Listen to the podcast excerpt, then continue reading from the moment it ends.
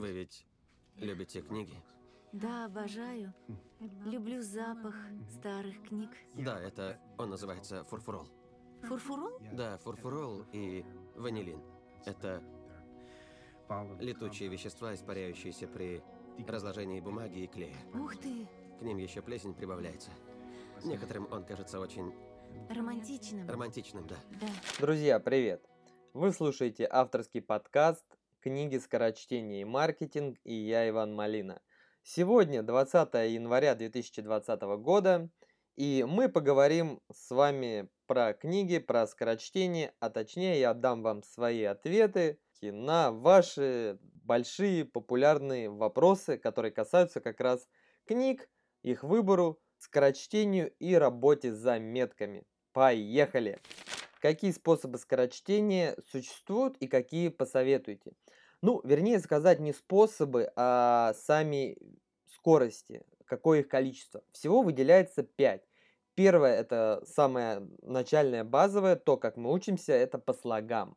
Вторая скорость чтения, самая популярная, и ей читают большинство людей. Это по словам. Третья скорость – это фразовые фиксации, то, э, как и читаю я в среднем книге. Четвертая скорость по диагонали. И пятая скорость – это фоточтение. Чтобы увеличить свою скорость чтения, э, в первую очередь надо работать над периферическим зрением. Именно оно помогает вам читать э, текст на третьей скорости. Это фразовые фиксации, когда вы захватываете слова, которые стоят по левую и правую сторону от центрального слова, на котором вы как раз фиксируете свой взгляд. И чем больше слов вы можете захватывать по краям, тем выше ваша скорость чтения. Таким образом, вам достаточно всего несколько, допустим, пара фиксаций на строку, и вы переходите на следующую. И именно ваша скорость чтения зависит от того, как часто вы двигаете глазами по странице. Для тренировки как раз периферического зрения отлично подойдет такое упражнение, как квадрат Шульте. В этом квадрате от 1 до, допустим, 25, если квадрат 5 на 5, расположены цифры в рандомном порядке. И ваша задача, зафиксировав э, свой взгляд на центральном квадрате и не отрывая его, найти все цифры в порядке от 1 до 25. При этом важно, чтобы ваше движение глаз не смещалось в сторону. Вы должны исключительно искать цифры своим периферическим зрением. Они будут размыты, это будет сложно, они будут нечеткие, но это очень прекрасное упражнение. И его желательно выполнять на скорость. Чем быстрее вы это будете делать, тем лучше. В дальнейшем вы будете переходить на более сложные квадраты. 6 на 6, 7 на 7, 8 на 8. Следующий вопрос. Стоит ли начинать читать несколько книг параллельно или сконцентрироваться исключительно на одной и не приступать к следующей, пока не закончите первую? Я всегда читаю по несколько книг. Обычно это от двух до четырех. Больше я не беру.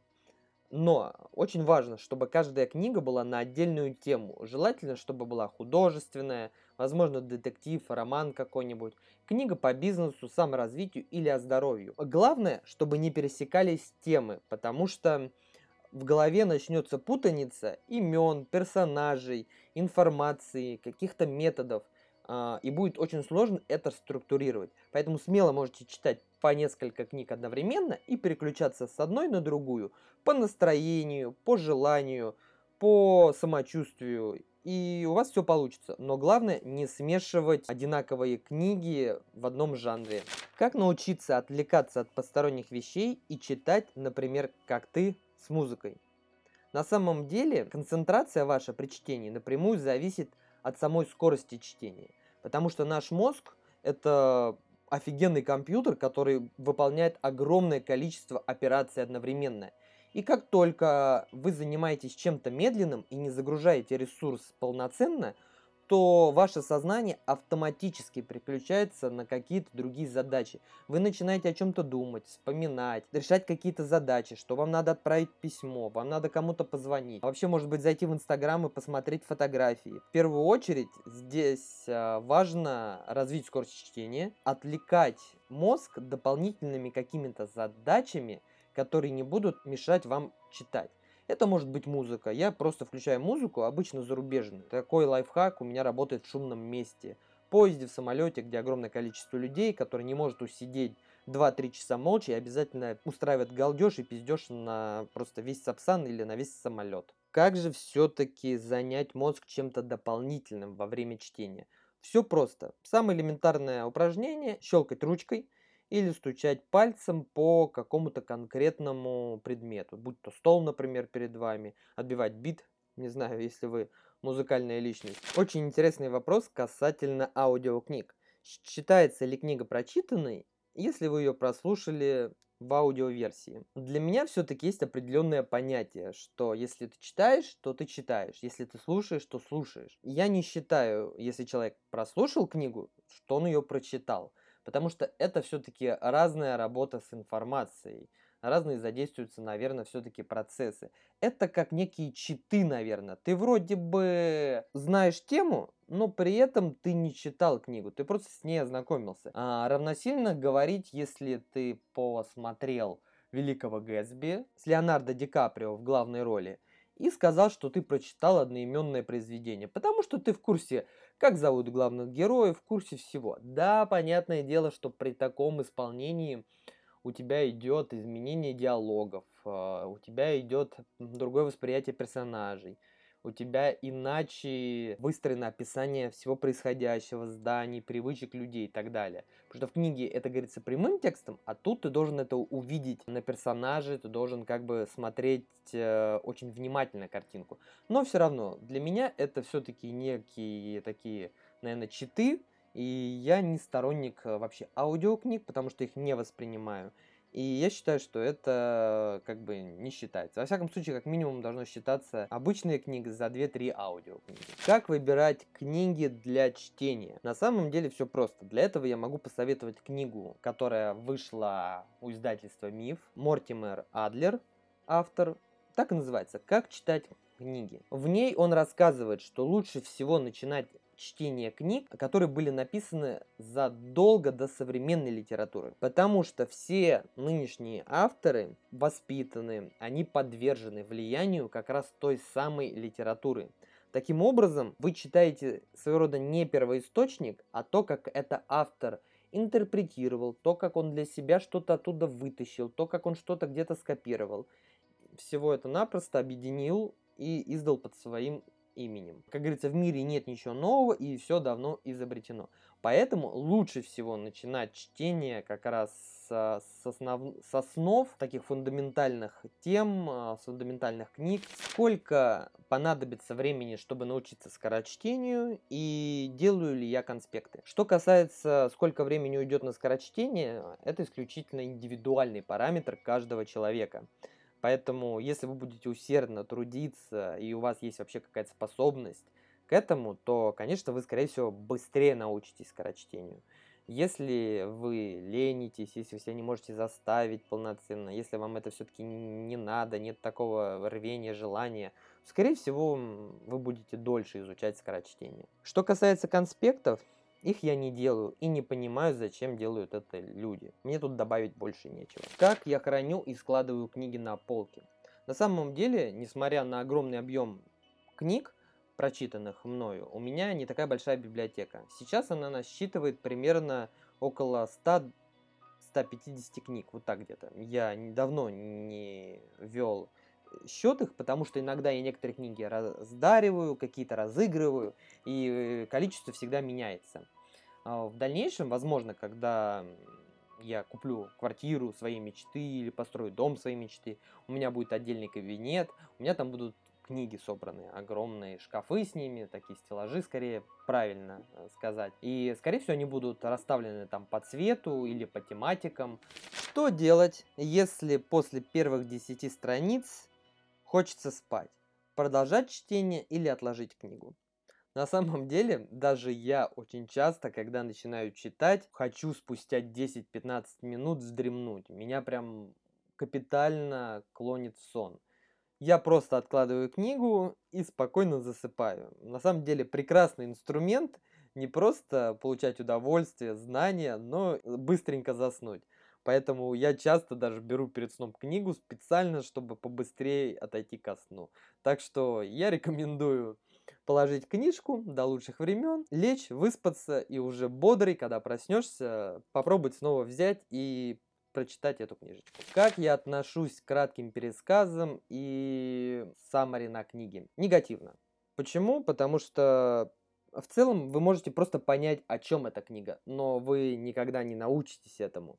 Допустим, если эта книга будет об интернет-магазине и о онлайн-торговле, вы примерно поймете, что да, есть вот такие инструменты, есть вот такая вот книга, есть вот такой вот автор, он рассказывает о том, о том, о том. Прочитав это, посмотрев ролик на подобную тему, вы не узнаете ключевые идеи из книги, вы не вынести какие-то вещи. Я стараюсь максимально всегда прочитывать все, даже введение и заключение, потому что иногда попадется во всей книге одна единственная фраза, которая тебя зацепит и изменит твою жизнь. Поэтому я всегда читаю от корки до корки. В первую очередь я читаю не для ознакомления, а для того, чтобы научиться и что-то вытащить оттуда для себя.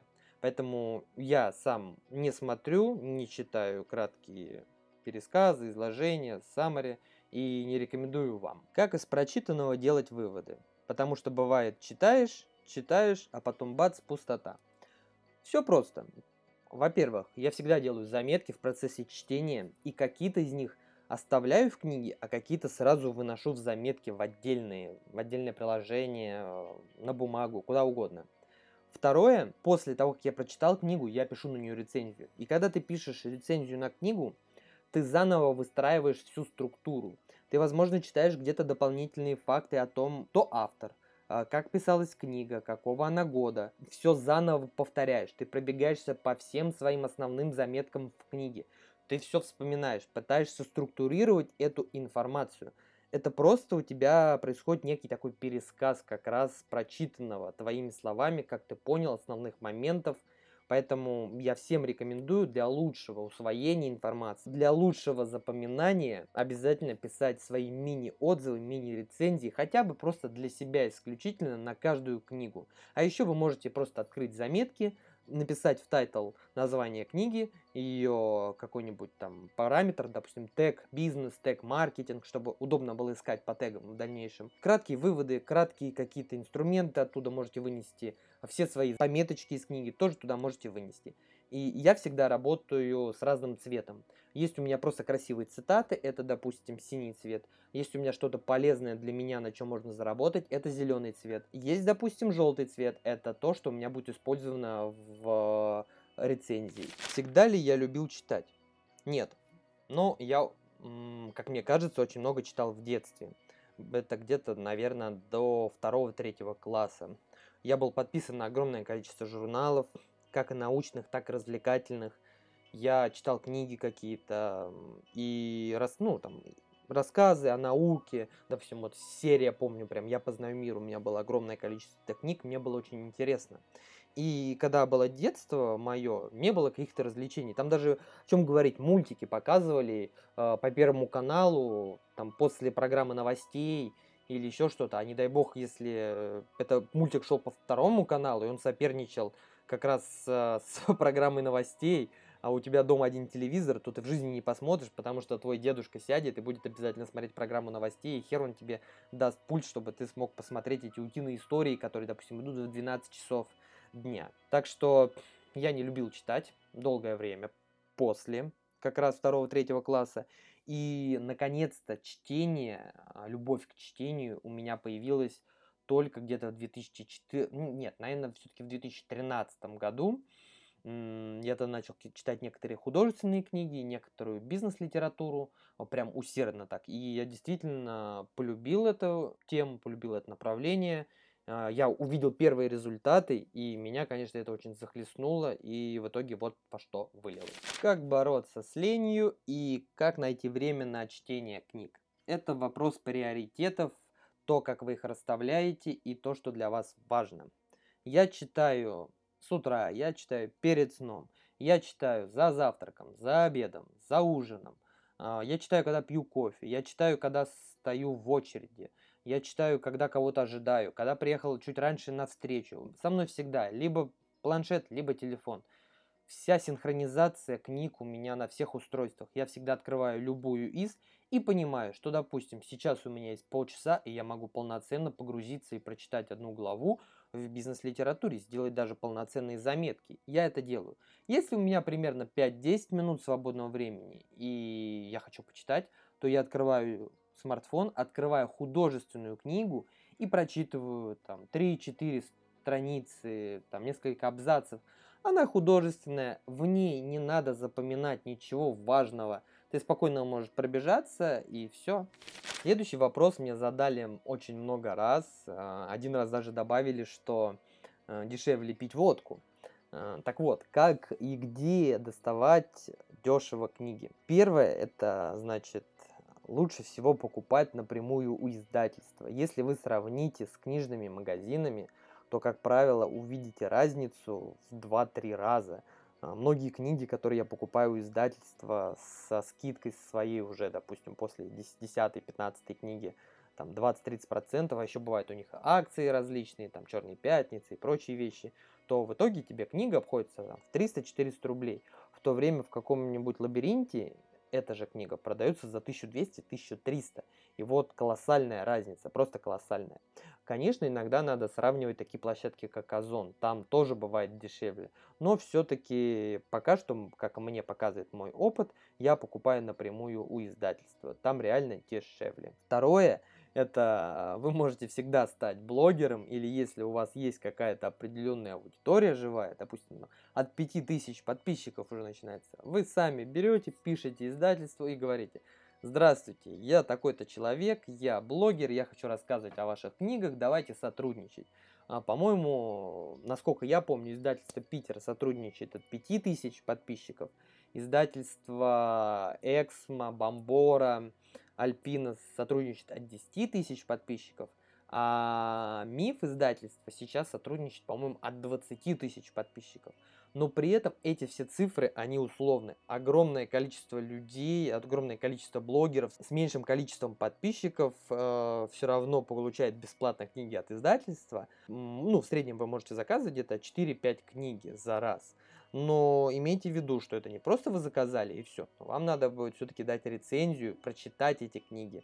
Поэтому заказывайте, если вы вдруг решили сотрудничать, то подходите с умом к этому и заказывайте только те книги, которые вы действительно хотите прочитать и на которые вы дадите свой отзыв впоследствии. И вообще всегда изучайте условия сотрудничества, потому что у многих издательств бывает такое, что вы должны в определенный срок не позднее двух недель, например, на одну книгу вам выдается такая квота, да, временная, что вы должны написать рецензию на нее, что она должна быть обязательно, допустим, хорошей или средней, что если это плохая рецензия, разнос и так далее, то лучше ее не пишите, верните книгу. Как эффективно работать с заметками? Во-первых, они могут быть разных цветов, то есть, если это даже неважно, бумажная или электронная версия, есть стикеры разных цветов, есть сами заметки разных цветов. Соблюдайте цвета, то есть, если это желтый для одного, зеленый для другого, синий для третьего, как я говорил уже ранее, да, у меня. Также соблюдайте все-таки и в бумажной версии книги, когда вы лепите стикеры. Делайте всегда пометки какие-то, определенные комментарии, дополняйте выносите заметки в отдельные файлы, пусть это будет вордовский, допустим, пусть это будет какой-нибудь Evernote, это могут быть штатные заметки на iPhone, Day One программа и прочее. Добавляйте какие-то свои теги, чтобы вам было удобно искать по ним. Там, причем желательно не общие какие-то, но вы можете несколько общие добавить, можете добавить э, какие-то определенные направления. То есть бизнес, там переговоры, маркетинг, продажи, менеджмент, что угодно. Одна из разновидностей работы с заметками может выглядеть как майн-карты. Кстати, такой вопрос тоже мне задавали. Я иногда создаю, иногда нет. Все зависит от того, что за книга и что из нее все-таки я выношу для себя, как много информации. Потому что если это книга, которая в основном содержит в себе инструменты. А, вот хороший пример будет «Бери и делай». Она настолько была классной, что у меня было огромное количество заметок по ней, и я понял, что лучше всего это оформить как раз в стиле майн-карты. То есть в основу у меня как раз кладется, получается, обложка и название книги, а в разные стороны идут уже определенные ответвления. Там а, работа с текстом, а, работа с лидами, и конкретно уже про нее каждый инструмент и есть. И у тебя это своего рода потом превращается в некий чек-лист, по которому ты должен пройти, а, например, когда работаешь над своим сайтом. Все ли у тебя соответствует. Ты читаешь много, но сколько применяешь в реальной жизни? Каково само внедрение? Слушай, на самом деле, чем больше читаешь, тем меньше нового, тем меньше чего-то внедряешь. Потому что очень много повторений, очень много того, что тебе временно сейчас, например, не надо, не актуально. А, то, чего ты где-то уже знал заранее, и как-то вот все в таком духе. Когда я только начинал читать, количество внедрения было колоссальным. То есть это минимум 50%, наверное, из книги. Я внедрял, я что-то менял, работал над собой. Сейчас внедрение это в основном идет, э, наверное, как раз когда ты читаешь книги общие, будь то про сон, про здоровье, какие-то вещи, ты что-то запоминаешь, у тебя просто это откладывается. И когда ты с этим сталкиваешься, ты такой понимаешь, так, а это вот работал вот этот тут процесс. Или я там очень часто путешествовал, сейчас, или нет, давай не путешествовал.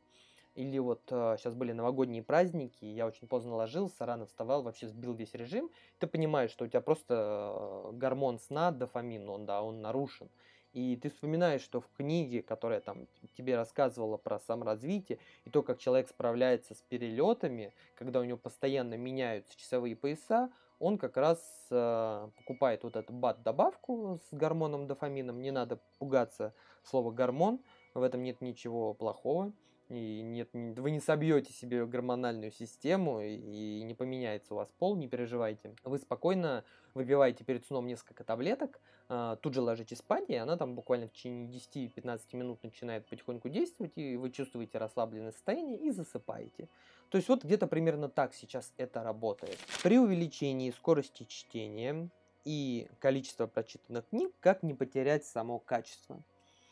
На самом деле все зависит от того, для чего ты читаешь, и пытаешься ли ты прям сканировать, ничего не запоминая, лишь бы прочитать книгу, как говорится, на скорость соревнуюсь с кем-то, да, не важен результат, а, главное первым это все сделать. Это один вопрос. Я читаю, точнее, правильно сказать, я никогда не читаю на одной скорости постоянно.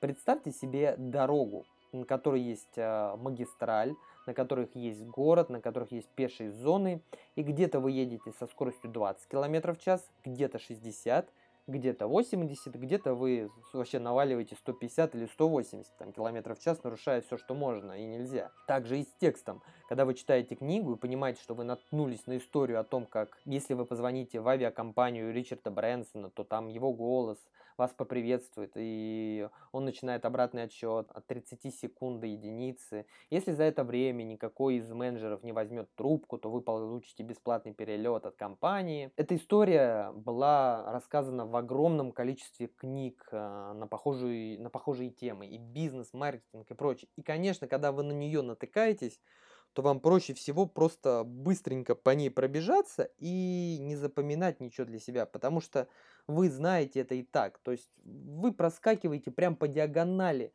сканируя просто на что-то новое, дополнительное. Но при этом, когда вы натыкаетесь на сложную формулу, то вы останавливаетесь до 20 км в час, потому что вы не знаете это, вы раньше не встречали, для вас это вообще что-то новое, даже слово может быть просто новое, и вы изучаете, вы читаете его по слогам в голове, про себя, проговаривая, чтобы четко понять, как ставить ударение, и снова потом разгоняетесь. Поэтому это всегда как на машине, работа с различными скоростями.